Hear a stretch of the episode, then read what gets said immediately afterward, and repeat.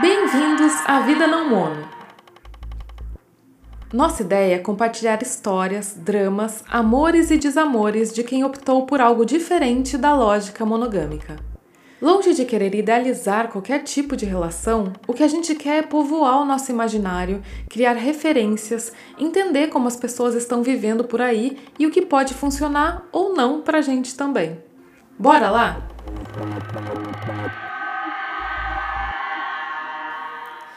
Hoje a gente vai falar de um daqueles assuntos espinhosos que sempre aparecem quando o tema é não monogamia.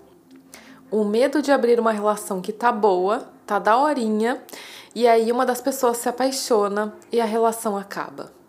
Será que não é melhor não correr esse tipo de risco? A Carol mandou lá no formulário um pedido de ajuda para a gente pensar junto sobre esse tema. Eu propus ao meu companheiro a possibilidade de estabelecermos uma relação não mono e agora estamos em uma grande crise só de pensar no assunto.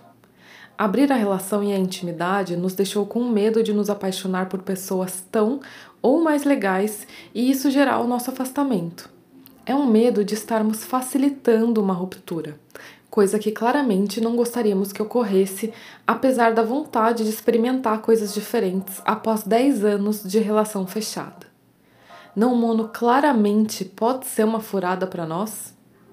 Gente, eu amo que ela usou essa frase, claramente pode ser uma furada. Nem parece uma pergunta, né? Tá mais para uma afirmação de que, ó, acho que estamos entrando numa roubada. Mas então vamos pensar sobre isso por partes. A primeira coisa aqui é a gente tentar não romantizar nada, tá? Eu não vou te falar que esse risco não existe, porque existe sim. Nós somos pessoas complexas, com relações complexas. Às vezes, um movimento novo pode gerar sim uma percepção nova a respeito do que vocês vivem e o que estava bom acabar parecendo ruim. A verdade verdadeira é essa. Ao mesmo tempo, vamos pensar um pouco sobre relações mais estáveis, digamos assim. Aquelas que começam oficialmente ali na frente do padre, cheia de promessas, e se mantém assim para o resto da vida, ou pelo menos né, a proposta é que se mantenha assim para o resto da vida. Olhe ao redor e pense em todas as pessoas que você conhece. Te parece que essa promessa de estabilidade é realmente uma garantia de que as coisas permanecerão assim para sempre? Acho que não, né? Eu tenho para mim que a chance de dar bom ou ruim nas relações está sempre ali, independente do tipo de contrato. Vai estar tá sempre na espreita. A gente já vive com essa possibilidade. E dada a nossa falta de controle sobre isso, será que não é melhor a gente viver do jeito que a gente realmente acredita que é a melhor forma de se relacionar? Então, vamos partir do princípio que, ó, não tem garantia de estabilidade eterna numa relação, tá? Isso não existe. As pessoas elas podem se apaixonar, se envolver com outras, e a traição tá aí para nos mostrar que muitas vezes na prática a teoria é outra, né? Então, beleza, vamos partir dessa premissa.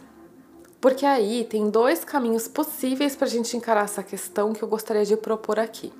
E é tudo uma reflexão mesmo, tá? Talvez você nem concorde com nenhum deles, mas tudo bem, são todas só alternativas mesmo. E eu realmente penso nelas no meu dia a dia, eu trago essa reflexão assim pro meu cotidiano, que eu acho que elas são interessantes. A minha primeira reflexão é a gente tentar olhar para essa possibilidade da pessoa não querer estar mais conosco, que é basicamente a mesma possibilidade de divórcio, tá, numa relação monogâmica, não como algo puramente negativo, mas uma possibilidade que pode despertar algo positivo em nós e no outro também.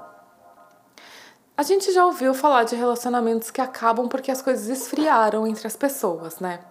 Relações que, apesar de serem muito boas, elas se acomodaram, perderam interesse um no outro, começaram a olhar para a vida lá fora, e vida lá fora com muitas aspas, né? com um brilho nos olhos, pensando: nossa, eu acho que eu mereço mais que isso, não aguento mais esse tédio, essa monotonia, essa pessoa do meu lado tá sempre igual há décadas. Aposto que todo mundo conhece uma história assim. E o termo acomodar, ele não é incomum, né? Quando a gente ouve histórias de relações que às vezes nem são tão longas. Eu tenho para mim que a lembrança de que toda relação pode ruir a qualquer momento é uma lembrança boa justamente por causa disso. Porque é a lembrança de que não tem jogo ganho, de que você tem desejos e anseios que fluem ao longo dos anos e as pessoas com as quais você se relaciona também têm. Nesse sentido, eu acho que a lembrança de que a gente tem que nutrir essas relações e, sobretudo, nutrir a si mesmo para não parar no tempo, para não se tornar aquela pessoa sem assunto, desinteressante, sem vida mesmo. Eu acho que isso tem o seu lado positivo. Eu francamente me conecto mais com esse tipo de relação, onde você precisa estar tá de olho, você precisa estar tá com uma certa pulguinha atrás da orelha, do que com uma relação onde há uma necessidade de criar um contrato formal que dê uma falsa sensação de estabilidade. E aí vem o outro ponto. Quando a gente se apaixona por alguém, a gente se apaixona pela pessoa inteira, né? Então, assim, eu me apaixonei, sei lá, pelo fulano. e fulano é aventureiro. Eu me apaixonei pelo fato dele ser aventureiro também, né? Porque isso é um item que compõe a personalidade dele. E é isso que dá forma ao todo que ele é. A gente se apaixona pela forma como a pessoa enxerga a vida, a gente se apaixona pela forma como ela nutre as amizades, a forma como ela se relaciona com o mundo. Porque tudo isso é ela e tudo isso culminou na sua paixão. Aí, uma coisa que às vezes a gente acaba fazendo sem perceber é tolindo justamente os traços de personalidade dessa pessoa que foram cruciais para o seu interesse acontecer. Então, se ela era uma pessoa super sociável, tinha um monte de amigos, de repente isso deixa de te soar como uma coisa boa, começa a te incomodar. E sei lá, às vezes isso pode ser um medo de alguém criar um sentimento por ela similar ao que você criou. Não sei, uma necessidade de controle mesmo. E aí a gente vai tentando fechar essa pessoa numa caixinha, né, num potinho para garantir que ela seja só sua.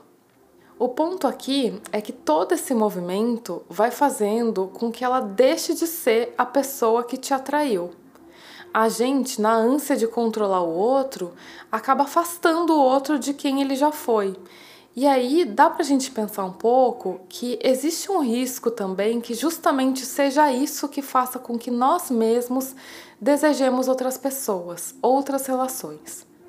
Será que deu para entender ou tá meio confuso? Bom, eu vou tentar resumir de outra forma, vou dar um exemplo um pouco mais concreto, tá? Eu vejo algumas pessoas reclamando dos parceiros ou das parceiras é, de como eles ficaram ao longo do tempo, de como eles se acomodaram, de como eles, sei lá, não tem mais amigos, não tem mais hobbies, não tem mais interesses.